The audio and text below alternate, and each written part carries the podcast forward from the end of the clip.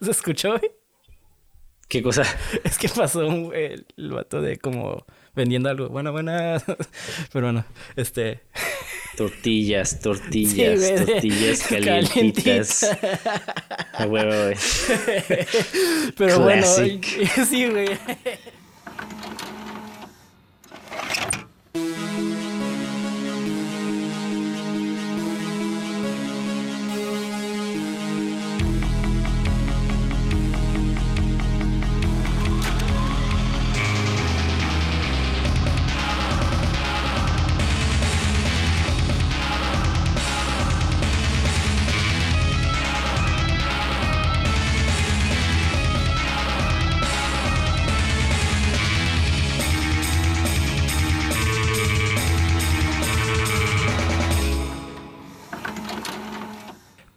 Temporada de amor, Ricardo estaba pensando de hablar de una película donde tenemos de todo, güey.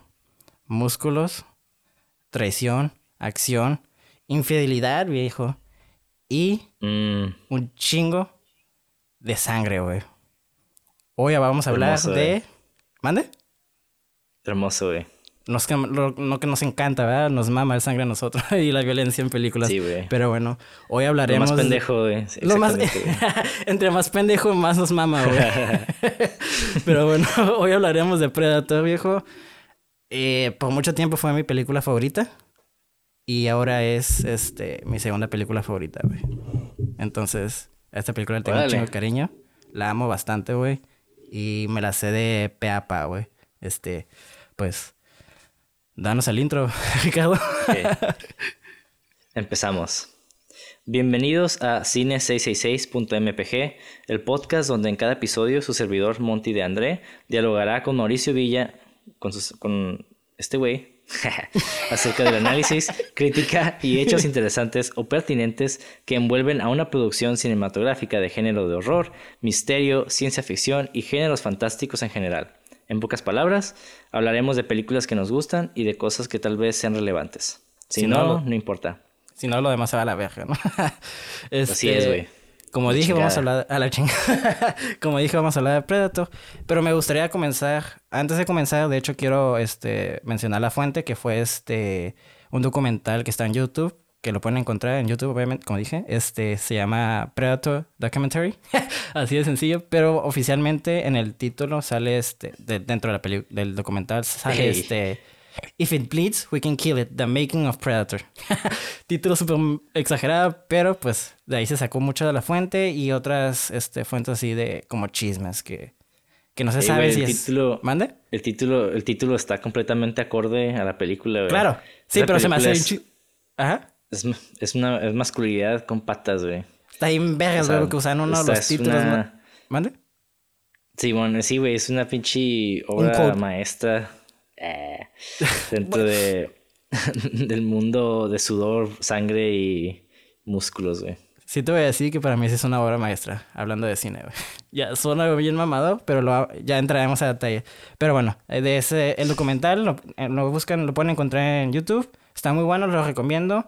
Entren a un chingo de detalles que pues obviamente no tenemos tanto tiempo para hablar de ellos, pero saqué lo más importante. Y para mí, antes de comenzar también, vamos a hablar de spoilers. Este, si no les gusta eso, pues vayan a ver la película. Yo la recomiendo bastante, Ricardo, ¿tú qué opinas? No la vean, güey, en culera. No, no es cierto, la neta está. No está mames, güey, ya está. ¡Nani! No, la neta, la neta, mira, quiero, eh, voy a, a compartirles algo. Yo cuando estaba morro y en el canal 5 pasaban películas, yo siempre, siempre esperaba que pasaran Predator, güey. Depredador, era como que, güey, esa película de cuando estaba morro me fascinaba. Y la neta no es como que una película que sobresalga, yo creo que de todo ese tipo de, de géneros como de, de, de monstruos. Ay, me estás lastimando, Pero, no, pero espérate, cuando digo sobresalga me refiero a que no, no es como que nada nuevo, pero el hecho es como que todo lo que como envuelve a esa producción, específicamente dentro de la época, sí tiene mucho peso, porque es como una, yo creo que es la colisión de dos mundos donde surge el, el género de acción y aparte tenemos el mundo de monstruos y está bien, no sé, se me hace como bien... Una combinación bien chingona. Porque tenemos el trope de el monstruo el topo del monstruo y tenemos al héroe de acción, que curiosamente surge en los ochentas, ya se, bien, eh, se establece en los ochentas.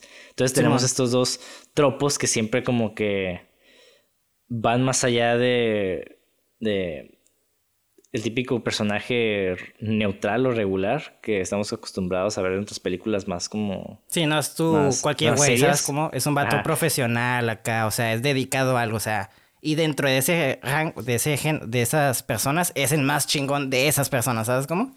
Simón, es como que lo mejor de lo mejor contra lo peor de lo peor. Exacto. Eso es bien vergas. Ajá. Pero bueno, entonces quiero empezar con Qué bueno que dijiste eso, porque quería empezar con una cita. Bueno, no es una cita, estoy parafraseando, pero es algo que me. que cuando vi en el documental me quedé, hmm, qué interesante. El director, que es John McTiernan, este, describe la película como una película palomera de acción. Y yo no estoy de acuerdo con eso. Siento que es una película que está bien vergas y que creo que es una estampa para el cine, güey.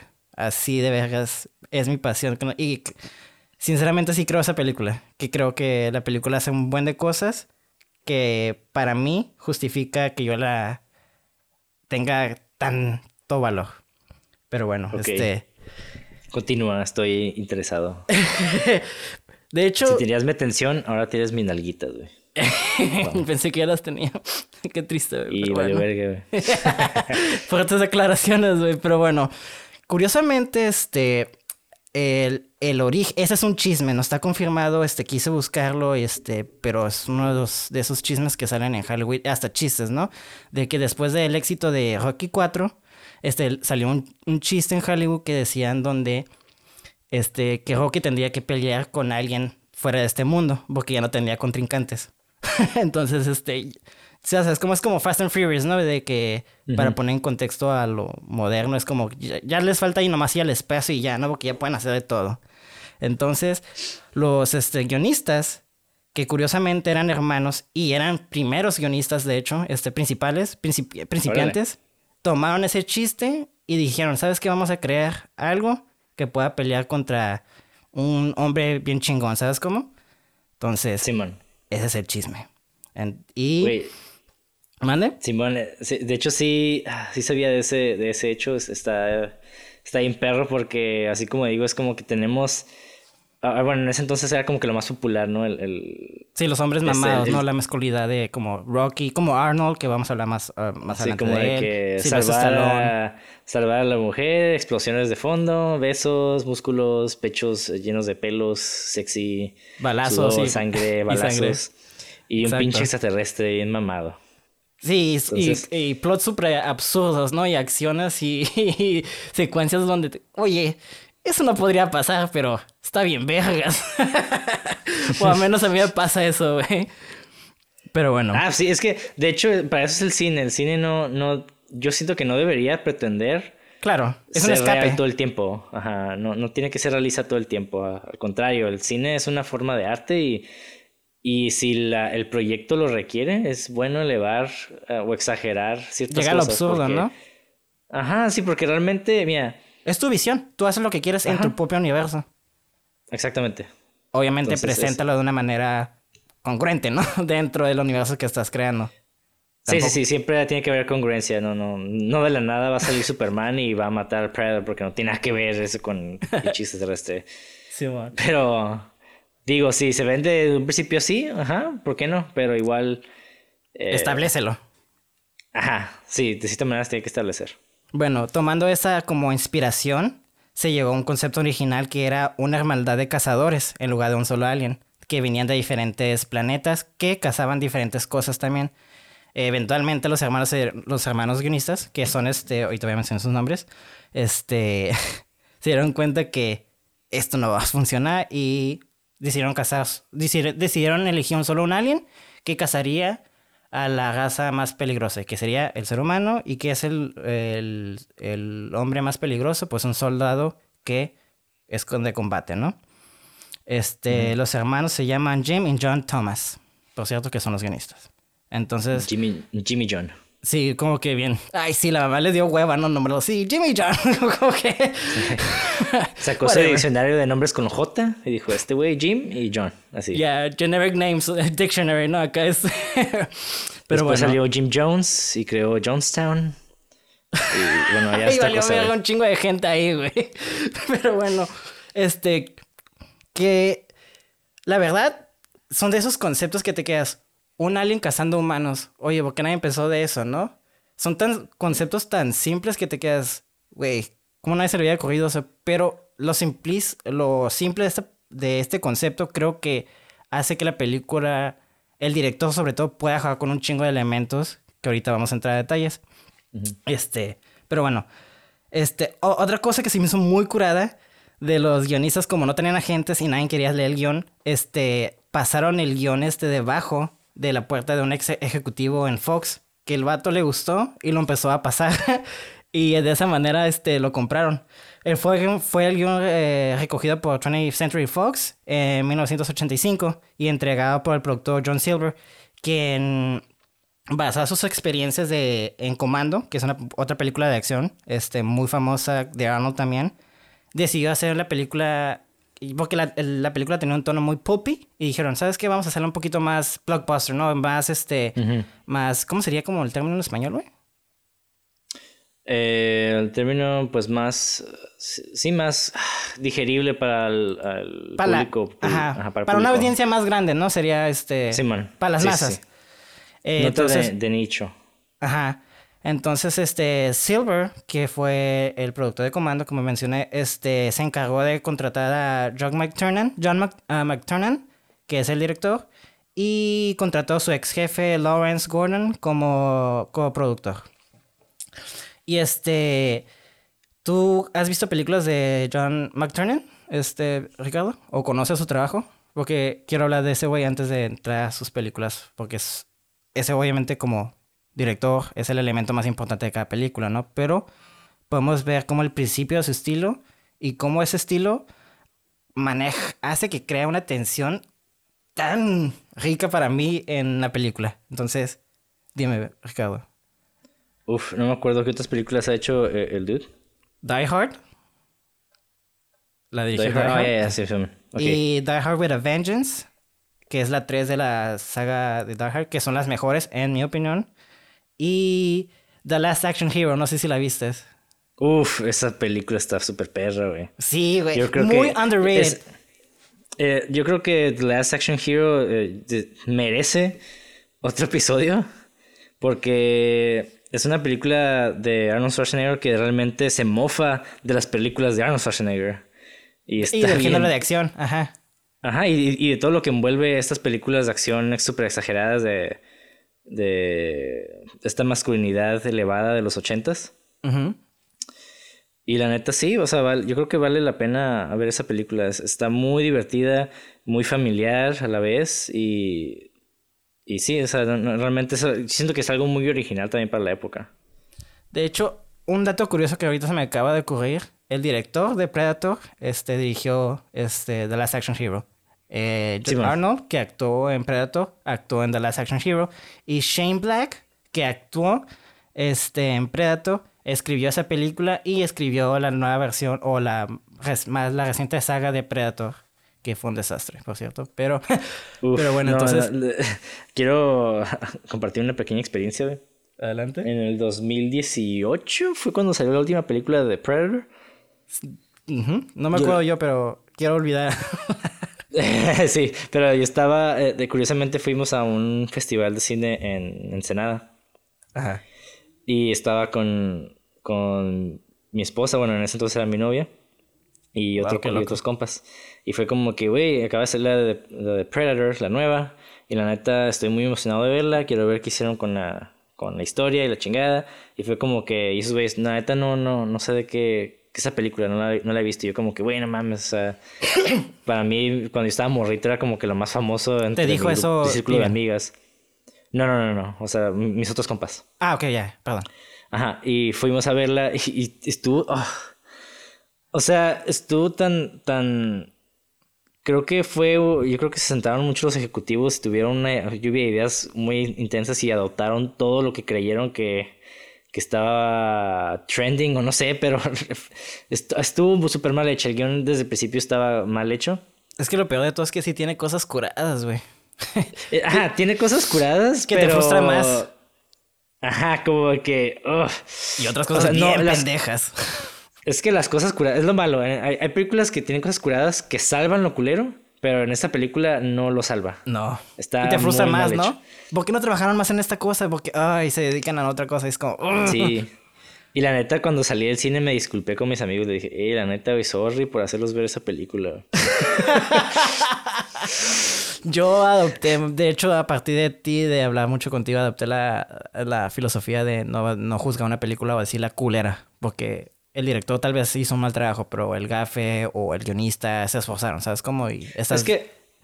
¿Ajá? Ajá. Esa, película se nota que no fue una persona que le metió mano, o sea, se nota. No hubo cariño. por eso, por eso, por eso la, la critico. O sea, yo, yo, a mí realmente es muy raro que no me guste una película. Es muy raro. De hecho.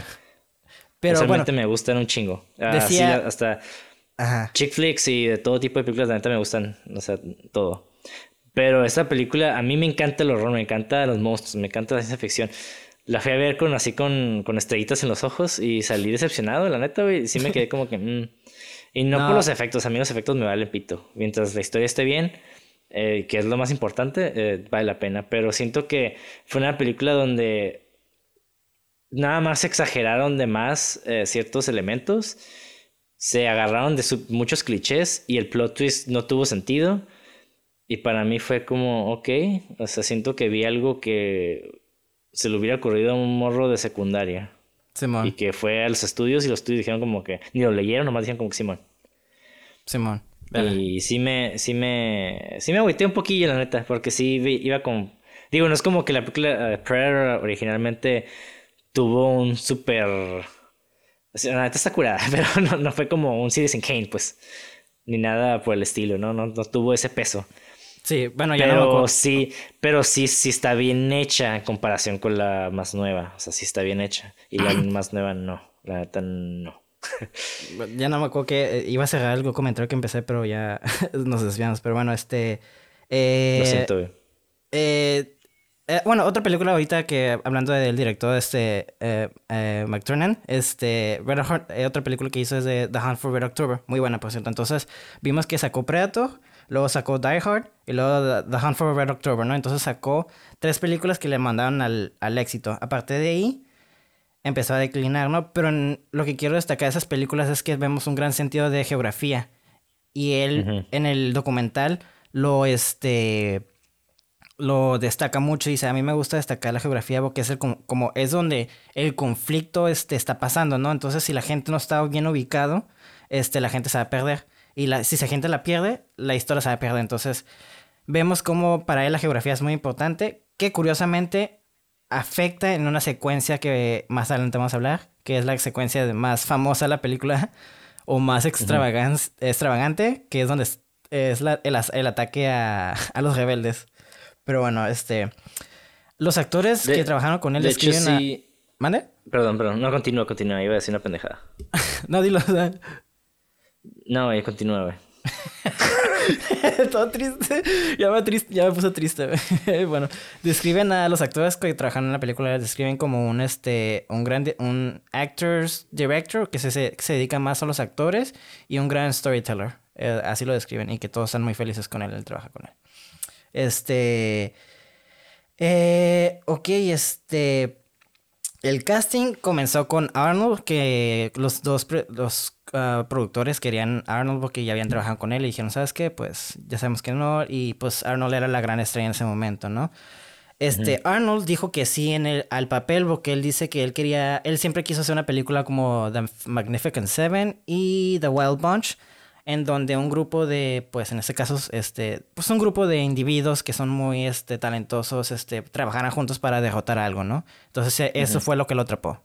Entonces, y de hecho, entrando un poquito más a detalle de eso, me gusta a mí ese carácter, ese, ese como eh, pues concepto de la película porque los personajes no se me hacen tontos como otras películas de que What's going on, man? y que empiezan a actuar como estúpidos. Aquí me gusta que ninguno se empieza a pelear entre ellos, güey. Ninguno se grita entre ellos, güey. Eso me gusta, güey. Ves cómo se desesperan entre ellos y luego le dicen, hey, cálmate la verga. Y luego se, calman, pero está justificado. Ajá, pero se calman, o sea, nunca son como esas películas de que, ay, me peleo y me voy solo, ¿sabes? Como y como no se siente como eh, conflictos este forzados como otras películas de terror que vemos, ¿no?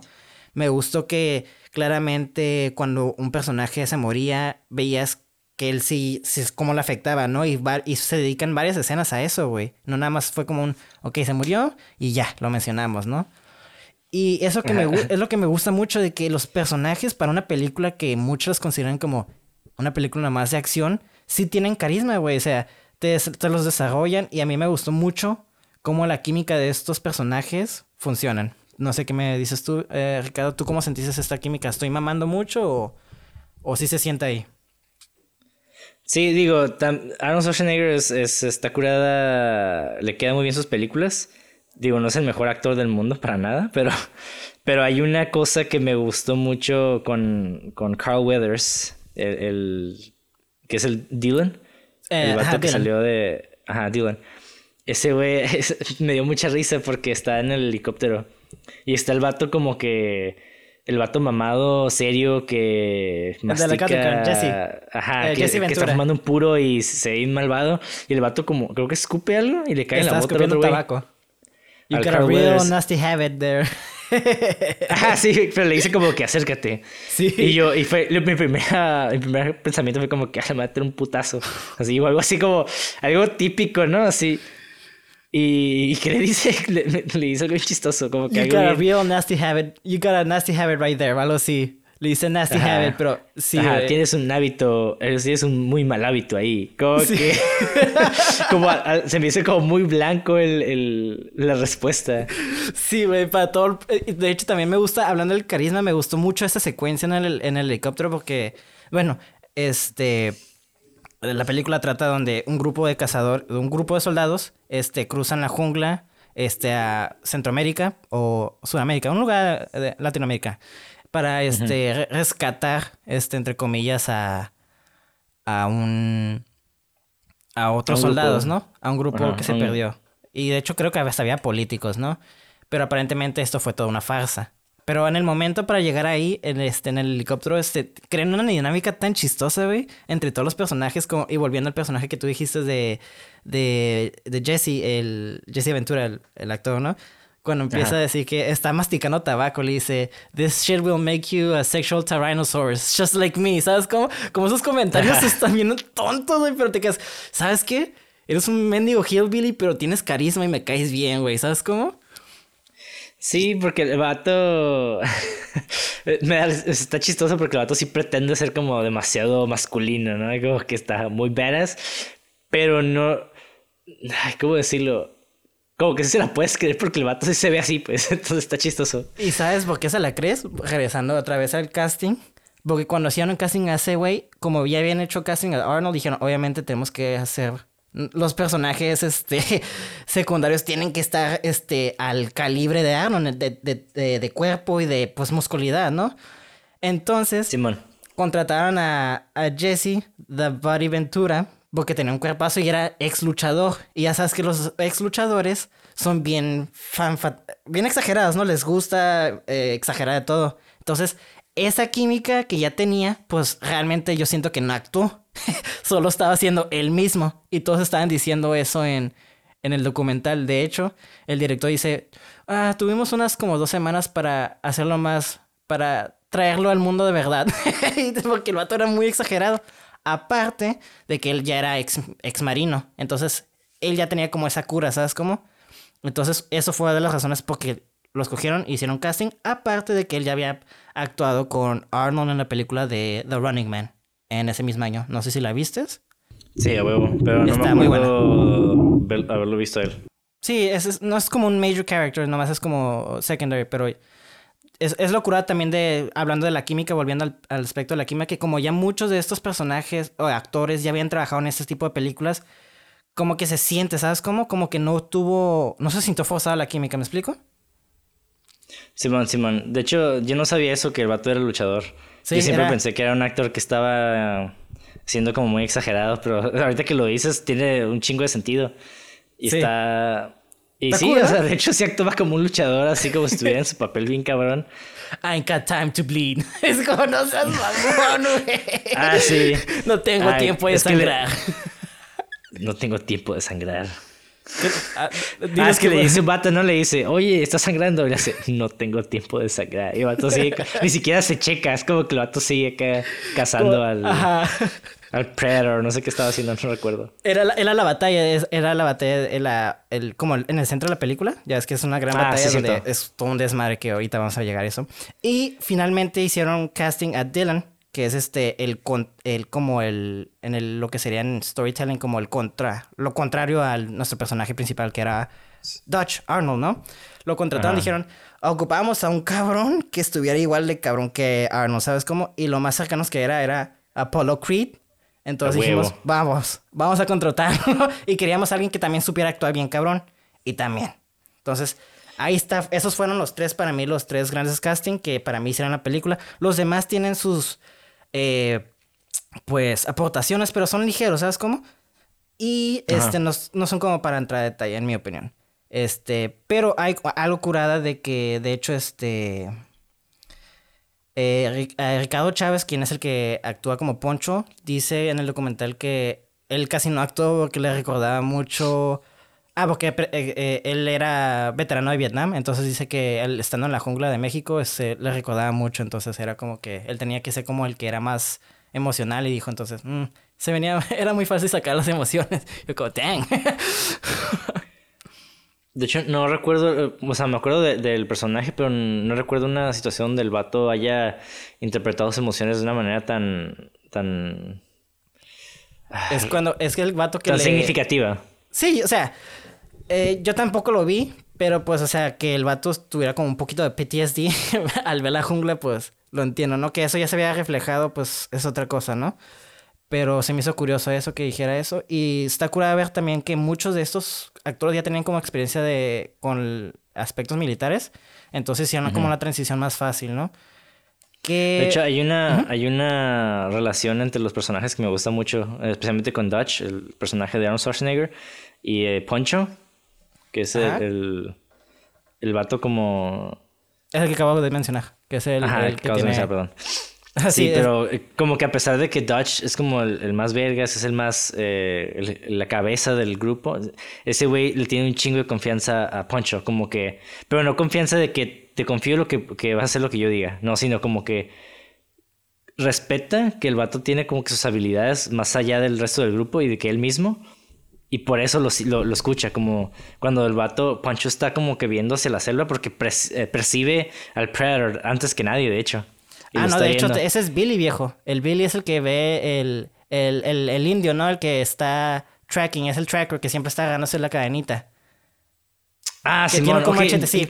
Oh, fuck. Entonces, eh, Simón, creo que, Pero, o sea, que lo confundí completamente. rescata- rescatando lo que tú dices, era lo que mencionaba al principio del casting, de que me gustaba mucho la dinámica, como lo que Arnold dice al principio, de que era un grupo de... que cada quien tenía sus habilidades, ¿sabes cómo? Y, y es lo que decía, que la dinámica era una dinámica cool, o sea, en el momento donde todos están en peligro, sí había conflicto entre ellos, pero nunca se rompía ese- esa confianza que tú mencionas, ¿sabes cómo?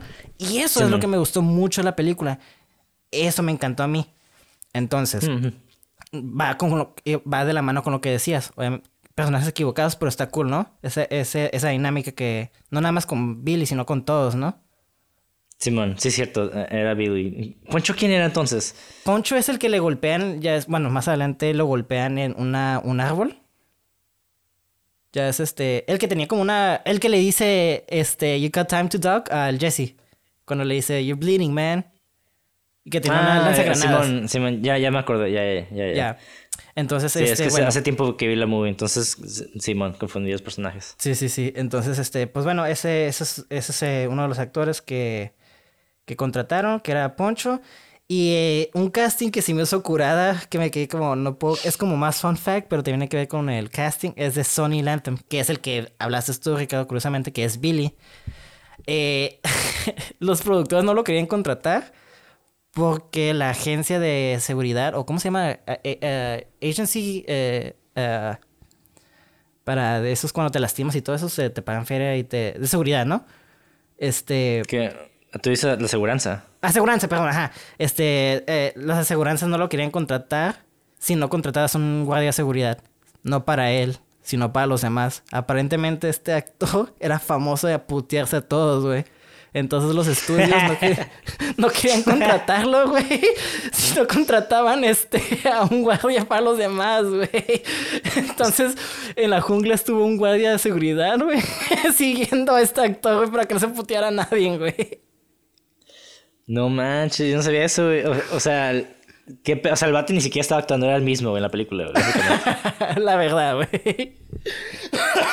Órale. Yo no sabía eso, güey. Qué, qué loco. Sí, güey. Está bien chistoso porque esta película como que no tiene como mucho, como dices tú, mucha historia o resalta mucho, pero tiene como... Mucha de la historia de esto son muchos fun facts, ¿sabes? Como, y como este, detallitos así que te quedas, ah, mira qué cura que hace que, que destaque mucho esta película en el sentido de la producción. Historias cool de escuchar, ¿sabes? Como no como para aprender, sino como, ah, mira qué cool está esto y esto, esto. Sí. Y a Shane Black... Sí, de hecho, siento que está, a pesar de que las tramas de las películas pueden ser simples, yo creo que un buen guion siempre representa a los personajes con, una, con un trasfondo. Entonces, hay personajes que, aunque no te dicen su historia, sabes por lo que pasaron. Como por ejemplo Billy, que, es lo que te mencionaba, de que el vato, a pesar de que no es la cabeza del grupo, sabes que Dutch lo respeta un chingo.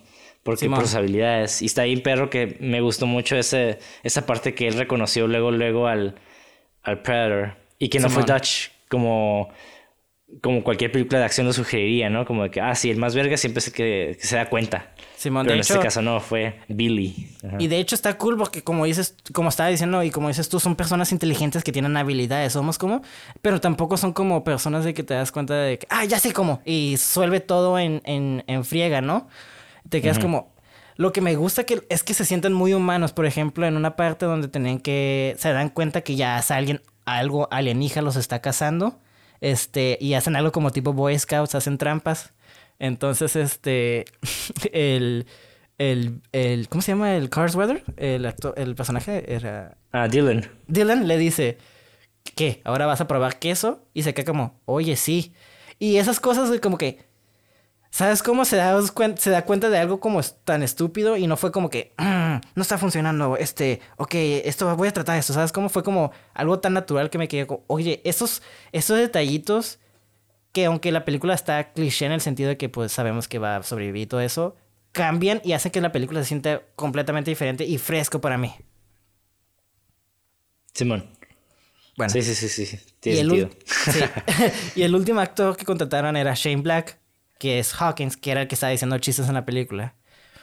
Y hasta otros los contrataron y le aplicaron algo así como la película, como la trama, de que lo contrataron para que hiciera pequeñas modificaciones en el guion. Pero por cosas del azar no se pudo, entonces lo contrataron como actor. Y el vato dijo, ah, Simón. Entonces la idea fue de mentirle y ya que estuviera en México grabando, forzarlo a que hiciera cambios al guion, güey.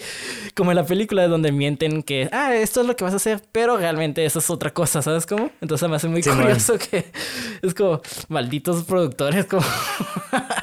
pero bueno, este... Y se lo aplicaron, güey. Y el vato nunca hizo ni un cambio, este, nunca tocó el guion y nomás actuó.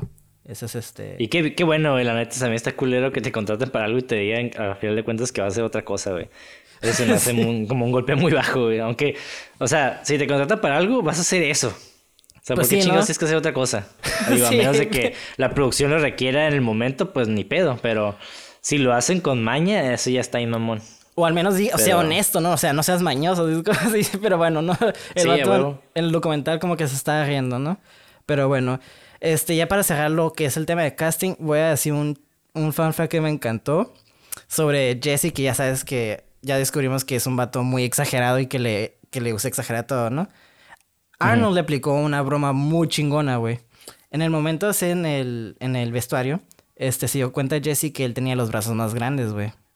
Entonces va con, con Arnold a presumirle de que tengo los brazos más grandes que Mr. Olympian. Así lo dice, güey. Ya sabes cómo está hablando, como bien hillbilly, ¿no?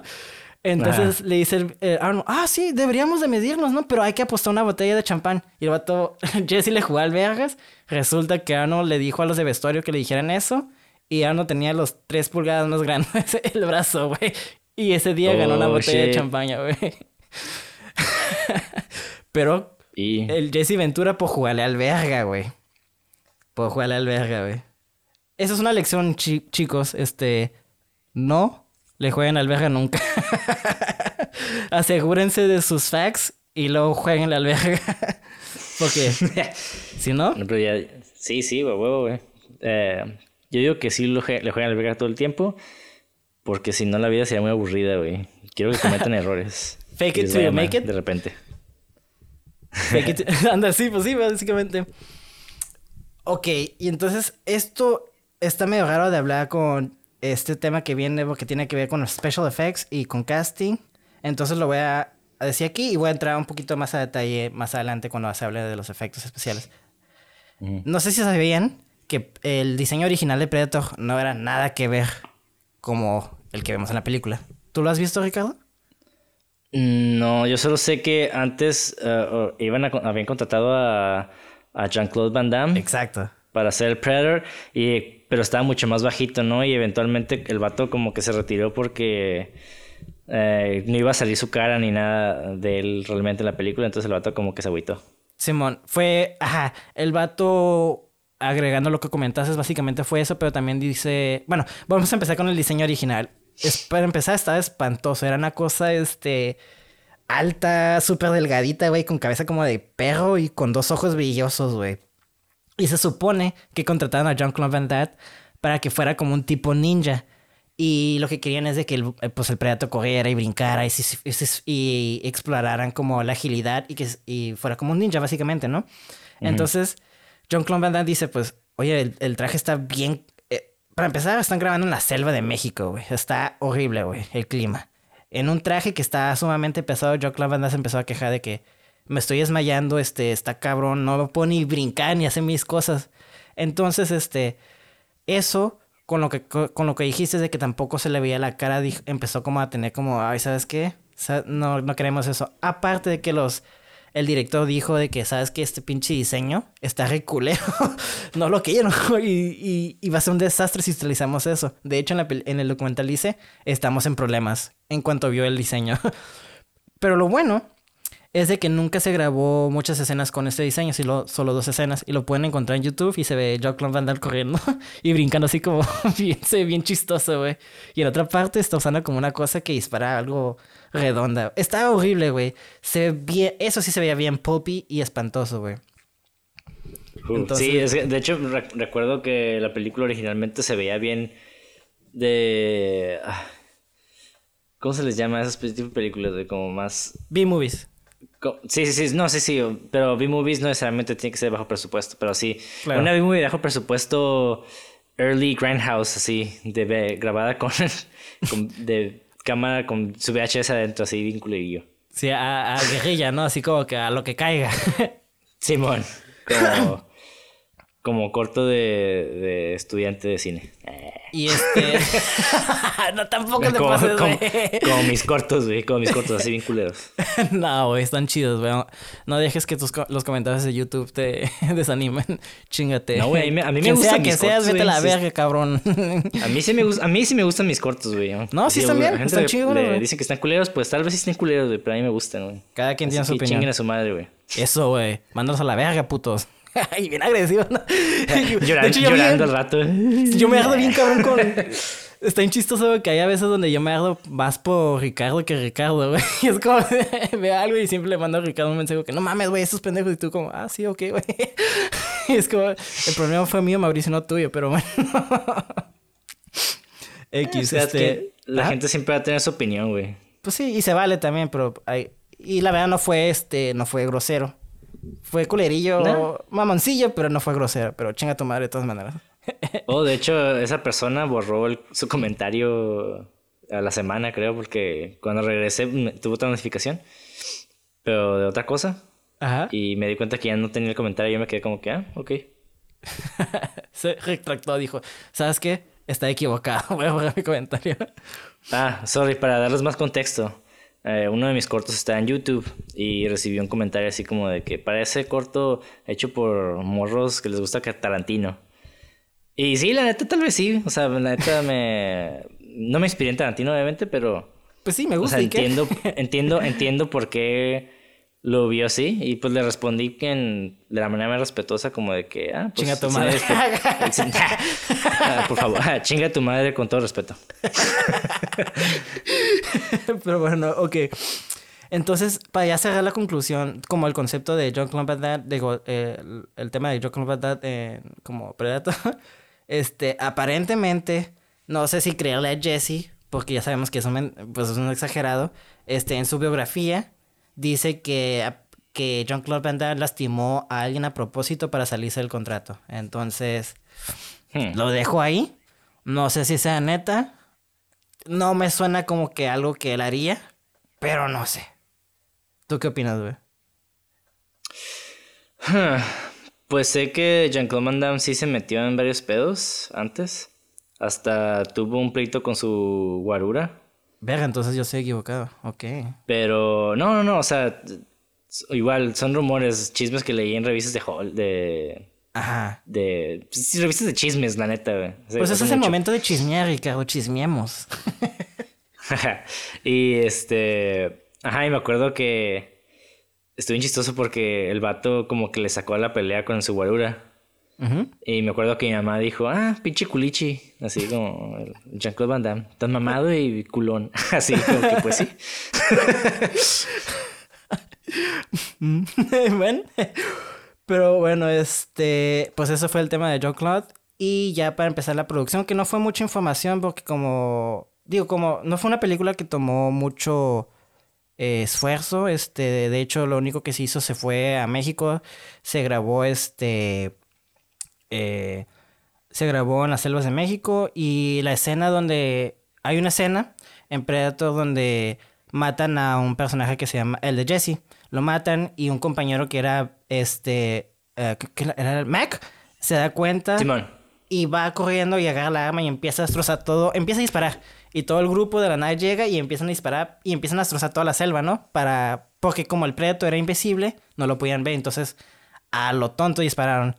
Entonces, toda esa secuencia fueron, fueron, eh, fue hecho a, través de construyendo, construyendo árboles este, de, pues falsos, ¿no? Y fueron tumbados a través de cuerdas, güey. Nomás se iban jalando las cuerdas, cortaban, los armaban otra vez y otra vez así. Y pequeñas explosiones para hacer como esos este, debris. Eso fue como el, el, el, como lo más wow del rodaje. Y también, pues obviamente las quejas de de, de, de, trabajar en las junglas, ¿no? Lo clásico de hace mucho calor, este, era imposible a veces trabajar en la jungla por lo, porque no puedes estar derecho, entonces este, el, pues, el nivel de la tierra, pues, al acomodar la cámara había que este, está muy seguro y todo eso, ¿no? Entonces, este, ah, otra cosa que el director este, quiso era la autenticidad. Entonces eh, contrató un, un, entrenador militar que se llamaba Gary Goldman, que como el actor de... Ah, no, es Gary Oldman, ¿no? Sí, eh, Gary Oldman. No, never mind. Entonces me quedé, ah, mira, se llama igual. Never mind. Entonces, Goldman, este... Y este vato pues los entrenó y este... Para que tuvieran como esa actitud de soldados, ¿no? Pero... Y... Y eh, también este ¿cómo se dice? Este, pues fue como esas armas sí se usan en esta época, este, pues empezó a ayudar como en la producción, todo, y qué armas y en el set, todo eso. Este, Sonny, que era el vato que te digo que era el pionero, que tenía el guaruda, apodó a este güey como Adolf. Adolfo Hitler, nada más le puso Adolf, porque aparentemente era muy estricto. Entonces, eso pues fue como... Yo creo que también, también es parte de, de la experiencia, ¿no? Sí. O sea, Tener una seguridad aparte, ¿no? Ajá, para adoptar al personaje, pues tienes que eh, pues vivir ciertas cosas, ¿no? Yo creo que también el vato optó por tomar esta postura de ser el, el militar culero con ellos para que ellos entendieran como qué significa ser soldado, ¿no? Simón. Y de hecho, esa escena que mencionaste cuando todos están disparando está bien chistoso porque todos es como que. Eh, ¿Sabes cómo lo sentí? Como de que cuando un morro se pelea en salón de clases y sus compas llegan no saben qué pedo Y se le entran los putazos. Ajá, y le meten, exacto, se meten, se meten a entrar los putazos nomás así que para hacerle, para hacerle... El, paro. esquina, ajá, para hacer esquina el morro, ¿no? Sí. Y en esta parte se me hizo bien chistoso eso. Y es algo que realmente los militares tienen mucho también el este sentido de hermandad entre ellos porque pues están en una guerra confianza, ¿no? muy tensa, ajá, y, y, tienen que respaldarse y está está cool, güey. Está cool eh, y me encanta mucho eso, como dice, como lo volvimos a tocar la confianza y ahorita lo tocamos, ¿no? De que, ok, Mac está disparando, ¿por qué está disparando? No sé, pero está disparando, órale, no voy a hacer preguntas y voy a confiar en donde está disparando y, y todo el equipo, y es lo que me atrapó mucho la película, güey, y es lo que para mí me daba mucha tristeza cuando empezaban a morirse cada uno, ¿sabes? Como, a mí, yo sí sentí las muertes, güey. No sé tú qué opinas de eso, güey. ¿A ti te afectaron? Fue, eh, X. Pues ya fue X, eh, no me llegó a un nivel emocional, pero sí me que sí quería ver más de ciertos personajes, ¿no? Sí, sí. El, personaje de Jesse que, de, que uff, quería ver su enfrentamiento con, con Predator. Yo sí, que, yo quería que ese güey, yo quería que le dije algo bien, bien mamón así en su cara, ¿no? Como de que... Ah, no pensé que fueras tan bajito. O no sé, algo así como... sí, sí, sí. Como I got time to bleed, ¿no? Como algo bien pinche eh, un, un one-liner súper lleno de eh, testosterona bien cabrona, ¿no? Simón. Sí, como de que lo atravesara como una lanza y le dijera, ah, es todo lo que tienes. Algo bien épico, ¿no? Así como bien... sí, güey.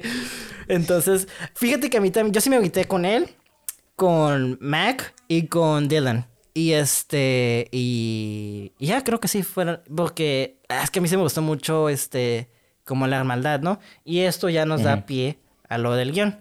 Que el guion, como dice, como mencionamos eh, previamente, no es algo muy elaborado, pero creo que lo que la película destaca mucho, del guion digo, lo que destaca mucho el guion es la dinámica de los personajes, que todos son funcionables y no son tontos, y la tensión. Para mí la tensión de esta película está increíble, güey. Yo no tengo... Eh, te... La película mm, por casi 45 minutos no te muestra lo que es el Predator, ¿sabes cómo? Entonces mucha de la película está en, suspenso de que sabes que es algo extraterrestre, ¿no? Por la primera secuencia que vimos de que cómo llega la nave espacial. De hecho empieza con esa, con esa toma. Y yo creo que para mí es la única crítica que tengo del guion. No me gustó que revelaran eso. Le quita el impacto a la revelación de, del Predator, ¿sabes cómo?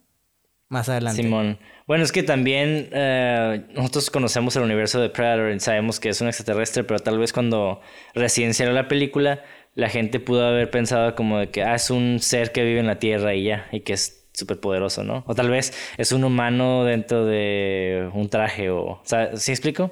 Sí, sí. Tal vez ese tipo de cosas en... en Tenían que cuando salió, ¿no? Tuvo sentido, ajá. Y para nosotros, pues tal vez ya es como que muy pues ya lo conocemos, entonces no es nada significativo y tal vez es algo extra para nosotros. De Pero hecho, este, yo personalmente yo no me acuerdo tanto de, de cuándo llega la nave. Pero de hecho, es una ahorita que mencionaste lo de la tensión, me gustó mucho cuando este quedan creo que nada más Arnold Schwarzenegger y queda la morra, la, la prisionera. Y se separan y él salta por un risco hacia, hacia una cascada. Ajá. Y cae en el laguito, ¿no? Entonces cuando sale y ves que también el, el Predator se aventó, te quedas como que, ¡y no mames! Así como que el vato no tiene armas ni nada y va, va al pito, ¿no? Ajá. Y está ahí en perro cuando se para enfrente de él y empieza a buscarlo y, te das cuenta que no lo puede ver y te quedas como que, ¡oh shit! ¡Qué perro! O sea, eso fue lo que yo sentí, ajá. Ajá, porque está cool porque Arnold se da cuenta de ahí de que, y por accidente, es, eso también está cool de que usa el maquillaje del lodo. Y que ah, como Predator ve en, Thermal Vision, este, que sería, ¿cómo se dice en español eso, güey? Visión térmica, ¿no? Sí, man. Entonces, este, no lo ve, no lo ve. Eh, entonces, este, Predator se salva, ¿no? Y, eso da pie al tercer acto. Pero fuera de eso, el guion para mí es un guion como muy sencillo porque la historia nomás es un grupo de soldados sobreviviendo en la jungla, ¿no? Y para mí eso está cool porque un concepto tan sencillo como esto te permite trabajarlo y crear dinámicas más chingonas en la película, ¿no? Y eso hace que los personajes, este, destaquen más, la acción destaque más y la tensión, ¿no? Para mí la tensión en la película era como la primera vez que la vi dije, vergas, güey, ¿qué los está cazando, güey? Cuando están desapareciendo uno por uno y no sabía qué estaba pasando, yo estaba que, güey, ¿qué está pasando, güey? Y luego las maneras en que te dan pistas de que la sangre era, este, transparente, ¿no? Era como más brillosona, así. Te empezaron a revelar cosas muy curadas y eso me encantó a mí del guion. Por eso amo mucho esta película, güey. Por la manera en que trabajan las dinámicas entre los personajes, ¿sabes cómo? Simón. Sí, sí, sí, sí. A mí también me, me, gustó mucho las dinámicas entre los personajes. Y está cool porque cada uno tiene su, su personalidad como muy, muy marcada. específica. Ajá, muy marcada. Y de hecho son tan diferentes de cierta, cierta manera. O sea, todos son como... Eh, poseen esta masculinidad de, de la época como muy remarcada, pero a la vez macho, macho. Tienen, diferentes, ajá, tienen diferentes actitudes. Por ejemplo, Arnold Schwarzenegger me gusta mucho que sigue ideales de más, más de irónicamente más de paz que de guerra, como que el vato no le interesa matar a nadie, pero cree más en salvar a sus amigos que decide matar a los guerrilleros, ¿no? De hecho, eh, ah, ah, continúa. Ajá, pero por ejemplo tenemos a Dylan que ese güey dice los soldados son desechables y se tienen que lo que sea que es nuestra misión la tenemos que cumplir. O sea, está esos, ese contraste entre ambos. y está curada porque son amigos y son se conocen desde un chingo de tiempo y pues tienen... Los se hacen enemigos por, por lo pasó porque Dylan es el que le engaña al equipo de Arnold. Que de hecho, Arnold dice que no somos un equipo de ejecutadores, somos un equipo de rescatistas. Por eso aceptaron la misión, que es que va con lo que tú dijiste, con lo que dices, de que el vato pues, sigue eh, ideales más pacíficos, ¿no? Y este. Y también me gusta mucho la relación entre Mac y, Dylan, güey. De que ellos cómo se estaban creando conflicto y al final ellos dos pues trabajan juntos para tratar de matar al Predator. Pero pues no logra. No lo logran matar. Pero esa secuencia, güey. No manches, güey. Cuando eh, eh, Dylan está queriendo disparar y ya tiene el brazo cortado. Uf, esa secuencia me hizo, me hizo bien chingona, güey. No sé. ¿Tú qué dices, güey? Creo que es para mí la escena más memorable porque no podía ver el preto. Porque en esa secuencia. ¿Te acuerdas de la secuencia, güey? Para que tú, tú que eres director la describas mejor que yo. no me acuerdo tanto de esa secuencia. Recuerdo que al vato le quitaron el brazo y gritó. Pero sí, yo siento que sí le faltó más este. mostrar un poco más de dolor, como que. Ay, yo no, güey. A veces que el vato nada más. Yo siento que todavía le faltó más, güey, porque hay dolores que te pueden dejar inconsciente, ¿eh? De, del dolor. Y ese güey como que siguió parado y siguió disparando bien compa. Porque en una, parte el vato hasta se queda serio y está disparando. Nada más al principio que fue la sorpresa, así grita. Eh, yo, creo que nada más eso sí le, sí le critico a esa, a esa escena. Pero fuera de eso, el personaje está chingón. esa, esa actitud se lo hubiera querido más a Jesse. A mí se me hizo bien vergas, la neta, güey. Se me hizo tan chingona de que si ya no tengo brazo, pero voy a seguir disparando. Ay, no, se me hizo bien chingona, güey. El Predator como daba como una vuelta así corriendo y no podía ver lo que era. Y se me hace tan... Pero sí, o sea, entiendo la... A mí se me hizo muy chingona, güey. Pero este... Pues eso básicamente sería como... Eh... Lo del guion, este, creo que eh, tocamos todos los temas del guion, como dijimos, no es algo muy, este, muy elaborado, pero lo que hace lo hace muy bien, güey. En mi opinión. Este, ¿algo eh, que quieras cerrar con el tema del guion, güey? Sí, no, o sea, realmente el, el guion fue escrito no para pretender ser más de lo que es. O sea, es una película de guerra contra un monstruo y no se puede tomar tan en serio. Ah, yo sí creo que sí, güey. Porque se siente que. O sea, es, es, es, una película para entretener. No trata de de generar una polémica, ¿sí explico? No, no es nada... O una tendencia. No es nada de otro mundo, ajá, no es nada de otro mundo. Pero lo que hizo, lo hizo bien. Fíjate que para mí, irónicamente, como lo dices tú, o sea, y yo concuerdo contigo, o sea, no es una película que dice, ah, voy a hacer esto para crear esto, o quiero reinventar el mundo de la acción, ¿no? Pero curiosamente esos detalles que hablamos de, de, de, de lo que íbamos hablando, esos cambios hacen que se sienta más fresca. No nuevo, pero fresco, y para mí es, eso hace que sea un, eh, un sello del, de lo que es clásico de para pues eh, action horror, ¿no? Este, de lo que es Predator, en mi opinión. Y vemos que ya después la magia, pues no es lo mismo con las secuelas y pues Alien vs Predator, que pues ya nada que ver, ¿no? Sí, man. Sí, sí, algo, Tan, algo tan sencillo que... que... no lo pueden replicar otra vez, güey. E, es algo tan sencillo y pues no. Es la magia del momento, yo creo, que se dio en ese momento. Sí, no, yo siento que el, ritmo sí está bien trabajado, o sea, no... algo que yo tenía que recordar de cuando estaba morro, no sé por qué yo sentía que la trama iba a ser como mucho más acelerada, como la mayoría de las películas de Arnold Schwarzenegger. Pero ajá, de hecho hay mucha hay mucho build up en muchas cosas. de hecho y la secuencia de cuando llegan a, a la zona de las guerrillas ajá. Me, me me gustó mucho cómo se tiran al piso y empiezan a bajar por la colina así en como muy niño, ¿no? Como que se ve. Entonces, yo se sentí como que Boy Scouts. Ajá, sí, muy Boy Scouts. Pero fíjate que estuvo. No sé, me, me, me gustó que todos eh, lo hicieran al mismo tiempo. Como que sí se ve esa unión entre. Entre el grupo. Se ve chingón. O sea, no, es como que nada más vemos a uno y después vemos a otro. O sea, vemos a uno tras otro haciéndolo así. Y está curada ver esa secuencia. Y cómo ah, van planeando el ataque. Y no sé, a, mí me, me, me, encantó. Así, eso. Qué curioso, güey, que mencionas esa secuencia porque ese es uno de los datos más curadas que se me hizo, o más interesantes más bien. Porque, a ver, no sé, tú como director, güey, analizando la película, no sé si te acuerdas muy bien. Este, ¿sentiste la diferencia en esa secuencia con la demás película? Sí, de cierta manera sí, porque tenemos, en las otras, al principio tenemos lo que es el, la presentación de los personajes, ¿no? Entonces vemos una calma en sus, en sus expresiones, en su, su forma de ser. Y más que nada estamos, los estamos conociendo. Y es como cuando ves a un compa, ¿no? Como que practica artes marciales, no sé, digamos. Simón. Y lo ves y no te imaginas realmente que el vato sabe pelear o sabe hacer algo, ¿no? Nomás lo ves y dices, ah, es mi compa, ¿no? Pero ya cuando entran en acción, como que notas ese cambio, ves esa otra parte de ellos. Que lo hace más. Eh, les da otra capa a esa, esa, a esa personalidad. Y es locurada, ¿no? Porque algo que, algo que decía un profesor de, fotografía es, lo mismo de que. Ay, no, no. Capturó tu esencia con esa fotografía. Y yo, como. Y, y algo que hablamos es de que no, o sea, realmente las personas tienen más de una esencia, tienen muchas capas, tienen muchas eh, fases y, eso, y esa parte es como de que ya dejaron de ser las personas, ahora son los soldados. Como el... Ah, sí, ajá, como que entran en su trabajo más que en su persona.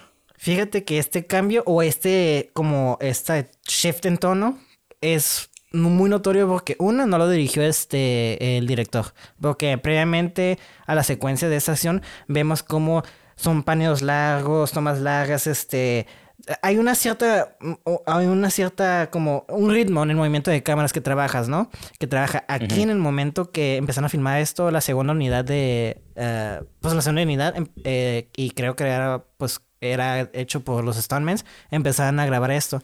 Entonces si te ves mucho, ya ves que al principio decía el vato que él le gustaba mucho la geografía y al principio de la película yo siento que se establece mucho ahí, pero en esa parte se crea un caos. Yo a veces me sentía que qué está pasando aquí, porque a veces era como balaceras aquí, balaceras acá, explosiones acá, y era como, oye, esto ya no tiene sentido, ¿sabes? Como, ¿Por qué estoy acá y lo más hace el brinco acá? ¿Me explico? Entonces, pero luego estoy concuerdo, yo llegué a la conclusión de que es caótico, lo caótico y fuera de ritmo que tiene, a diferencia de lo otro, le agrega a lo imperial de esa secuencia, güey. Entonces, está muy cool como está súper mega exagerado cuando lo demás película está, entre comillas, sutil, ¿no? Entonces, este, no sé, ¿tú qué, me opinas o, eh, sobre este, ah, pues, lo que acabo de comentar, ¿no? O ya estoy mamando mucho. No, está bien. O sea, realmente no es algo que pensé mucho cuando lo estaba viendo, la verdad. A mí sí me saltó mucho. Pero algo, algo que sí noto en las películas de guerra o de. Sí, o de, o de acción. Es estos eh, cortes y cambios en diferentes perspectivas para generar esta. Confusión. Esta sensación, esta, esta sensación de confusión y caos, porque eso es lo que es la guerra, ¿no? Y es algo que, igual cuando vas al paintball, ¿no? Te estás disparando a un lado, después sientes que vienen balazos de otro lado, después te vueltas a otro lado. ¿Qué está y pasando? Corres y, ajá, y, pues, y obviamente eso en la guerra, pero con más miedo y con balas de verdad, ¿no? con más miedo. con más miedo y con balas de verdad. es como Call of Duty, pero con más miedo. pues sí, güey. A eso va a ser el título, güey. Predator es como Call of Duty, pero con más miedo, güey. y con más extraterrestres, güey. Ándale. Pero bueno, este. Pues los efectos especiales, este, que ya es lo último, ya para cerrar, este, que no están tampoco, este. Obviamente, como ya mencionamos, este. John Clompatalo, pues se salió porque, pues, el vato está muy chiquito a comparación de los demás actores, ¿no? De Jesse Ventura, este, Cars Weathers y el Arnold, ¿no? Pues Billy también está mamadone. Pero, pues bueno, eh, tuvieron que contratar a alguien, empezaron a buscar, buscar, buscar, buscar, y encontraron a un tipo que protagonizó, de hecho, este eh, Bigfoot en The Henderson, Henderson o algo así. No sé si la, ubicas o la has visto. No, no la he visto. Harry y los Henderson se llama. Bueno, este vato este, actuó como pie grande en la película, entonces obviamente lo iban a escoger a él. Este actor se llama Kevin Peter Hall y todo el mundo le dice, este güey aportó más que, que nomás... No era un simple güey en un traje, ¿sabes cómo? Entonces, este... Este güey fue encargado de traer el nuevo Predator a vida, que fue creado gracias a este güey. Es un güey, este. Ay, espérame, déjame buscar su nombre. Eh. Eh ay, güey, perdóname. Se me fue el nombre. Simón, pero eh. ese, el actor que interpretó a, Predator, de hecho, recuerdo que leí en un, como un fun fact Ajá. que salió como el actor del helicóptero al final, ¿no? Sí, de hecho lo iba a decir. De, ajá, porque el vato, de hecho, el, el, vato como aportó mucho y le dio mucho carisma al Predator. Bueno, no carisma, como personalidad más bien al Predator. El director dijo, ¿sabes qué? Por aguantar tanto, este, tanto sufrimiento en el traje, te voy a hacer, pues, como un homenaje, ¿no? Te dedico a esta escena porque, pues, te la rifaste, ¿no? Eso sí es cierto. es, de hecho, lo tenía mencionado al final. Pero bueno, este, el diseño final de este de hecho, el primer, este... Ah, el diseño final, ya que vemos, este... Hay, eh, eh, que vemos en el... Eh, pues en, el, en la película, fue diseñado por Stan Winston. Este güey estaba en un... ¿Mande? No, digo, órale. Simón, fue diseñado por él. ¿Y sabes lo más curada? Que... James Cameron le dio la idea a, a este güey de ponerle las mandíbulas que tiene a Predator porque estaban viajando en un avión. Y James Cameron dice, ¿sabes? Yo siempre quise ver este, una criatura con mandíbulas. Y, eh, y Stan Winston se quedó como, ah, cool. Y ya empezó a dibujarlo en chingas, ¿sabes? es como que... you made ¿Tu idea? Mi idea. Exacto. Entonces me hizo muy curada que James Cameron tiene como su huella digital en todo lo que es clásico de science fiction en, en lo que es de los 80 porque Terminator, la 1 y la 2. Aliens 2, güey. Eh, bueno, Aliens. Y luego Predator, que no, no la dirigió y no estuvo como proceso directo, pero ahí está curada como eh, con su aportación tenemos algo clásico, ¿sabes cómo? Simón, no, de hecho sí, sigo mucho ah, la cuenta de Instagram que se llama Stan Winston School, creo que se llama. Y muestran un chingo de cosas de behind the scenes de su trabajo, así como de, de los trajes, sangre y efectos especiales en las películas. Y la neta está bien perro, porque tiene su craft, o sea, para que algo se venda, para que algo se venda como real en la pantalla, la neta es un súper jalezote. Está, está bien complicado hacer que algo como un corte de garganta o un balazo o el que se le caiga un brazo a alguien que se vea real. Está bien, cabrón. Sí, pues porque cuando usas algo, un prop, la neta no se ve, no se ve como un brazo, se ve como un, un pinche pedazo de plástico que se cae, pues no, no es nada convincente. Y hacer que se vea convincente es otro pedo, es una es un superarte que yo creo que está muy subestimado con no cualquiera dentro de, la industria. Bueno, más no dentro de la industria, más bien como por percepción de la, de la audiencia en general. Creo que es algo que no pensamos. Sí, no tomamos en cuenta, ¿no? lo tomamos... Ah, y aparte es como es algo rápido, ¿no? Es como el brazo se cae, pum, o explota un balazo y se ve el chorro. No es algo como que estamos viendo constante en el momento, ¿me explico? Simón. Son como, por, ejemplo, por ejemplo, o al menos aquí ya es como The Thing, ¿no? Que sean tomas ya más prolongadas donde se vea como la transformación del cuerpo, así como bien ya, ¿no? Pero por lo general un balazo es algo rápido, ¿no? Entonces yo creo que por eso no, no la audiencia general no toma como en, cuento, en cuenta esa noción. Pero cuando ya la notamos en cuenta, cuando vemos un practical effect bien hecho, güey, no manches. Nos deja ya con el ojo cuadrado, ¿no? Por ejemplo, The Thing, ¿no? Esa película, La Cosa, los efectos prácticos. Y todavía se ve bien, güey, a pesar de tantos años, güey. Esa es la maravilla del arte eh, práctico hecho bien. Sí, no, y John Carpenter, la neta, me gusta mucho su, película de The Thing. Pero la neta, el que se llevó ahí fue el, los efectos especiales. está súper pasado de lanza, güey. Claro. La neta, es un súper jalezote. Yo creo que el vato, de hecho, estaba, eh, vi un documental acerca de eso. se me fue el nombre. Pero cuentan que el de efectos especiales duró un, más del año, yo creo, haciendo los monstruos, güey. O sea, es un chingo de tiempo. Sí. Sí, no, sí, güey. Un putero de tiempo, güey, para hacer eso. O sea, los que no saben, eh, una película se graba en cuestión de, de semanas. ¿Una película? Bueno, también, o sea, sí, o sea, bueno, también depende de qué tipo de película. Bueno. Obviamente. Sí, pues Depende, o sea, siempre, siempre depende. Pero sí, de semanas a meses y no años. O sea, no como, digo, como Apocalypse Now se duró dos años, pero esa es otra, esa es otra cosa. Pedo. es otro pedo que vamos a hablar luego también. Oh, que es otra película. Merece su episodio también, que es un súper... De las mejores historias de producción en la historia de cine, la verdad. Sí, y, para mí se me, se me hace bien, bien chistoso porque en Apocalypse Now fue dirigida por Francis Ford Coppola, el director del Padrino. Ese güey se fue básicamente a la jungla a grabar, literalmente a la jungla a, grabar, al otro lado del mundo. Y el vato, ah, y bueno, no quiero decir mucho, ¿no? Pero básicamente sacrificó un chingo para esa película. Y la neta, dos años cambiando el guion. Estando en la jungla. conseguir actores, gastando millones, estar en la jungla por dos años es un chingo de tiempo, güey. O sea, no. Es demasiado. Es decir, y la neta, merece una ovación por su dedicación, güey. Esa madre va a ser como tres episodios, güey, de lo denso y tanta información que hay, de tanto que sufrió ese güey en esa película. Pero bueno, este. Volviendo al tema de los efectos especiales, este. Bueno, aquí ya sería FX, ¿no? El efecto de invisibilidad, ese se logró de una manera muy cool, de hecho. Se grabaron, este, primero, se grabó, este. De hecho, Cars Weathers dijo que nunca habían Predator, básicamente. De, eh, porque nunca grabaron una escena porque la manera en que se grababa nunca se grabó un Predator en sí, porque ya ves que mucho el tiempo era invisible.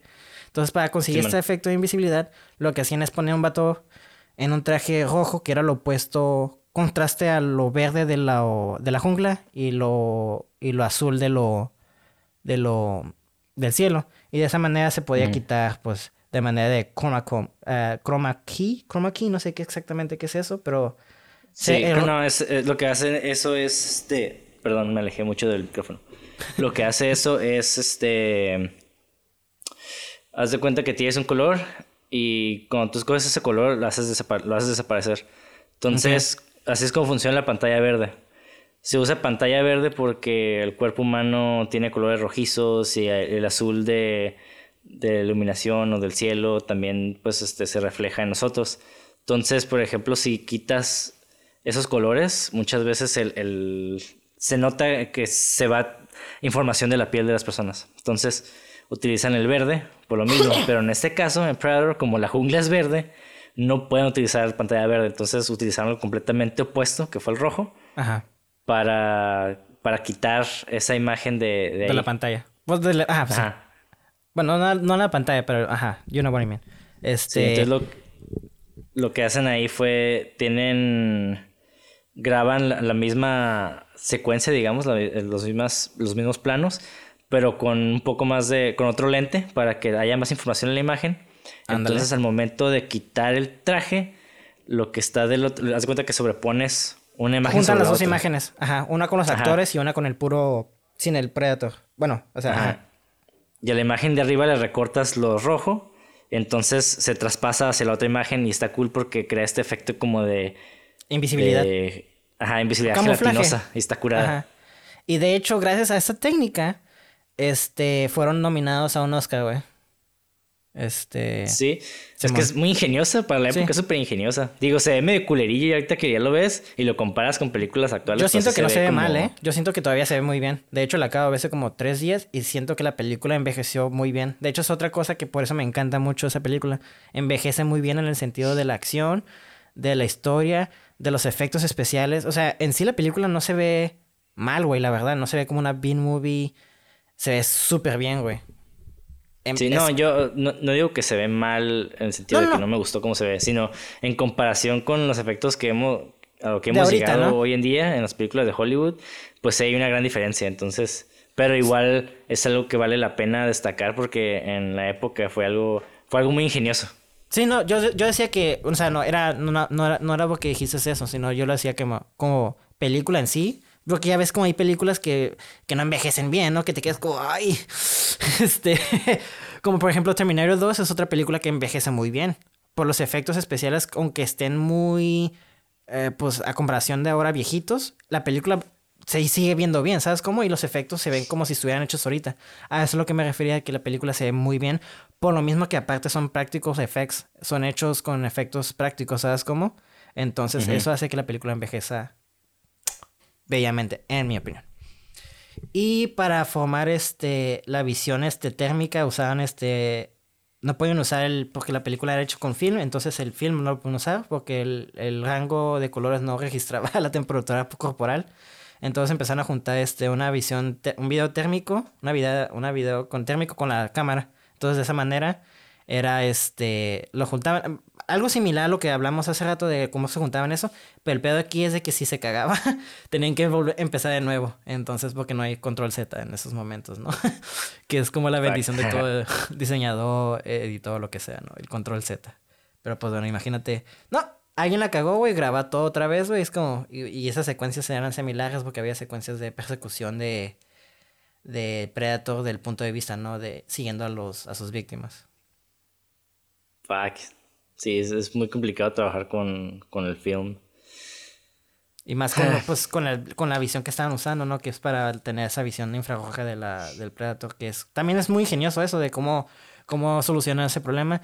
Y las, las, los láseres esos rojos eran, este, fueron hechos a... animadas a roto- rotoscopía. Y pues explícanos tú más de eso, que estás más metido en, pues, en eso tú, que yo. ¿Puedes repetir lo, lo que dijiste al final? La rotoscopía, que fue... Ah, los láseres fueron, este... Ah, la hecho- rotoscopía. Ajá. La rotoscopía es como. Ok. eh, si ven stop motion, como la, la película de Nightmare Before Christmas o cualquier película animada de, de stop motion, lo que hacen es tomar fotografías cada, en cada frame, en cada cuadro, que son, son como 24 cuadros por, por segundo. Digo, en animación puede ser hasta 8, realmente no tienen que ser tantos, pero dependiendo de la, de la flu- fluidez que quieras en la imagen, pues se agregan más cuadros, ¿no? Y la rotoscopía es algo similar. En vez de tomar fotos, lo que haces es por cada cuadro dibujas encima de la imagen. Es, y es- al- eh, un ejemplo es el video de Aja de Take On Me, que es como un dibujo en movimiento, eso es rotoscopía. Y pues es un jale bien cabrón, ¿no? Básicamente. Pues sí, es un pinche jalezote, imagínate Entonces- cada cuadro andar o sea, contorneando. Sí, pues sí, es- eso es lo que están haciendo para animar las chispas. Pero eran las chispas de electricidad. Ya ves que cuando se avienta el agua, el ch y, y, este sale, surge del agua, sale este. Pues eso. Entonces, este, básicamente eso. Y pues la música, pues realmente no es nada espectacular. Bueno, a mí me encanta, güey, porque de hecho me mete mucho en el mood. Pero nomás fue este. Lo único a destacar es que la- el compositor era Alan Silvestri, que venía justamente de hacer Back to the Future.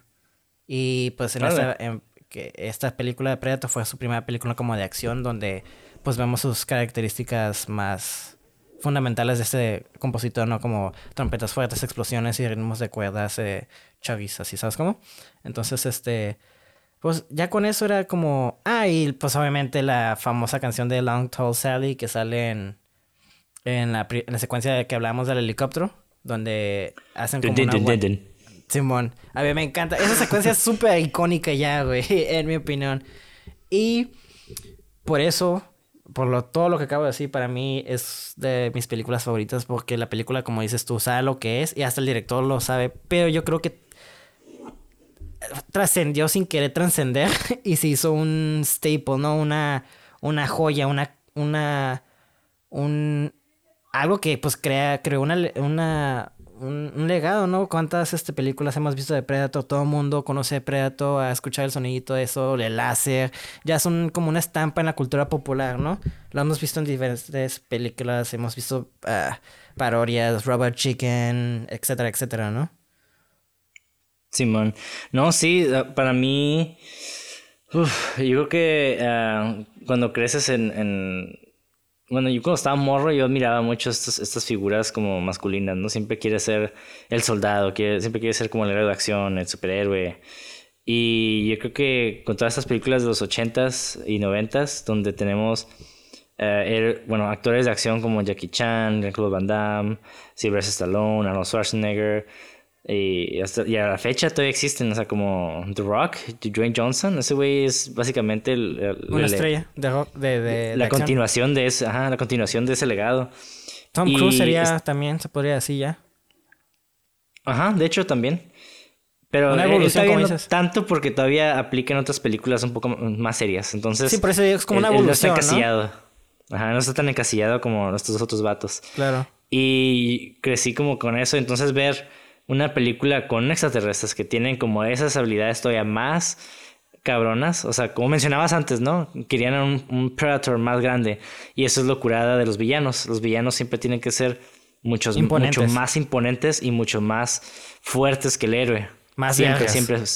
Sí, ajá, si no, realmente el héroe nunca va a luchar por superar eh, los obstáculos. Y este, pues qué mejor obstáculo que alguien súper más mamado, alguien que está invisible, alguien que destruye todos estos tropos de, de los héroes de, de la acción, Ujú. de las películas de acción, y, y lo eleva, ¿no? Como a la ciencia ficción, y lo hace todavía más interesante porque estamos viendo soldados, que es como que los güeyes que se mueven mejor en condiciones como junglas. Tienes a Arnold Schwarzenegger, es como es, es el, el tope de la montaña de héroes de acción de, Claro, de la época. en ese tiempo. Y luego tienes a este súper extraterrestre que está súper mamadísimo y tiene un chingo de habilidades. Y no sé, no, no, no entiendo cómo algo como eso no le puede interesar a un morro.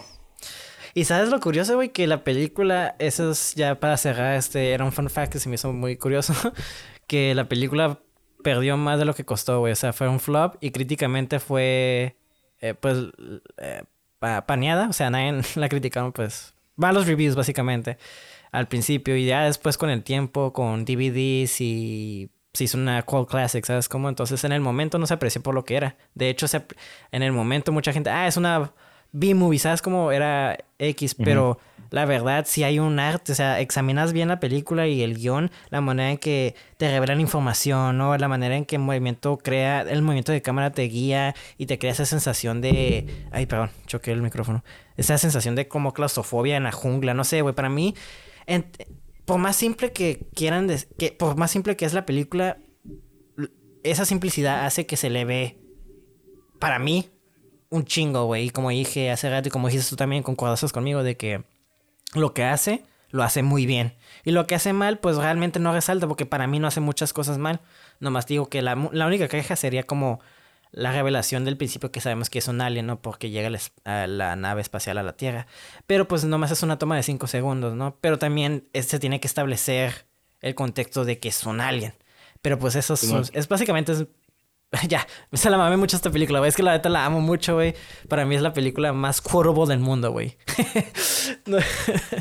Toda esta película, cualquier línea que digas está quotable, ¿sabes cómo? Simón, sí, pues todas las películas de Arnold Schwarzenegger le puedes citar cualquier cosa de cualquier No, güey, no tanto como esta, güey. Todos tenían líneas, güey. Esto para mí es como que casi todo así como que es como I got time to bleed. Ah, ya, me estoy emocionando, güey. pero- ok, hay una la escena- mi escena favorita que nunca hablamos de eso, curiosamente, y que es un gran meme, güey. Ah, es cuando llega, que llega Arnold Schwarzenegger al principio y ve a- al actor, al personaje de, de Weathers, de Ajá. Carl Weathers sentado y, y- y se está acercando You dentro de las a chozas bitch. y le dice, ajá, Dylan, hijo de perra. Y acá se agarra las manos y se ven los músculos acá como, oh, no sé, esa madre. no seas mamón, güey.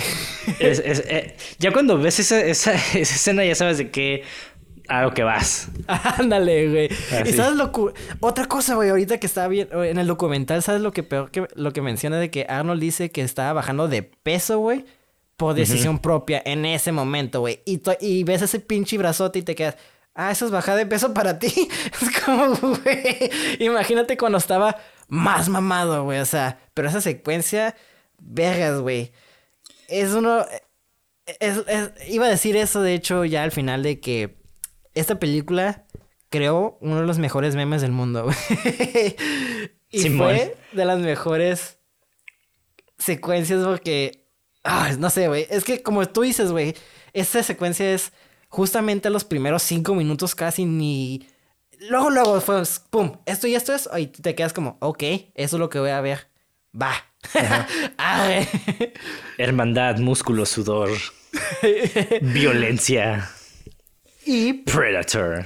Y por eso te decía que al principio había mucho este pues teníamos de todo. Ah, otro, otro detallito que no mencioné que, porque ya se está acabando el tiempo, y con eso cerramos, de que eh, Arnold se casó, este, con pues, con su esposa. Bueno, en ese tiempo, este, ya no son esposos, se divorció. Este, porque fue infiel. Pero bueno, este. Otra historia, con su criada, güey. Es que fui. Ok, le, bueno, vamos a empezar. Eh, se casó con su esposa en ese tiempo. Y nomás tuvo tres días de luna de miel porque está en medio del rodaje de Predator. Entonces se tuvo que.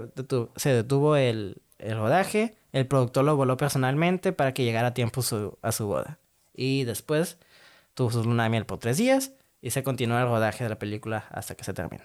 Y ese era como un, un fun fact. Que por eso tenemos de todo. Había infidelidad, amor, sangre, violencia, aliens. Todo lo que quieras para el 14 de febrero para que no estén solos. A huevo. Muy bien. Pues Espero que hayan disfrutado mucho este episodio. Personalmente me encanta hablar de este tipo de películas porque ah, creo que no es una de esas películas que realmente intrigue a críticos de cine ni, mucho menos, you know. Pero creo que esas películas que siempre están ahí en, en, la sociedad, que son muy reconocidas en la sociedad por el hecho de que sí nos impactaron mucho cuando estábamos jóvenes y nos entretuvieron y la verdad hasta la fecha creo que es una de esas películas que puedes ver y disfrutar, reírte también de cosas, de cosas bien pendejas, de la masculinidad de, del entonces. Sí, sí, sí. Pero está curada, o sea, ver eh, estos roles de, de los personajes. Porque sí se entiende, o sea, se entiende perfectamente que va acorde a la época y, y está, no sé, está muy chingón y se entiende, se entiende. Muy bien. sí, sí. Felicidades. Este, felicidades a todos. Felicidades a todos. A plus, de un 10 para todos. Este, muy vergas. Véanla, la recomiendo mucho. Y pues los dejamos y hasta la próxima.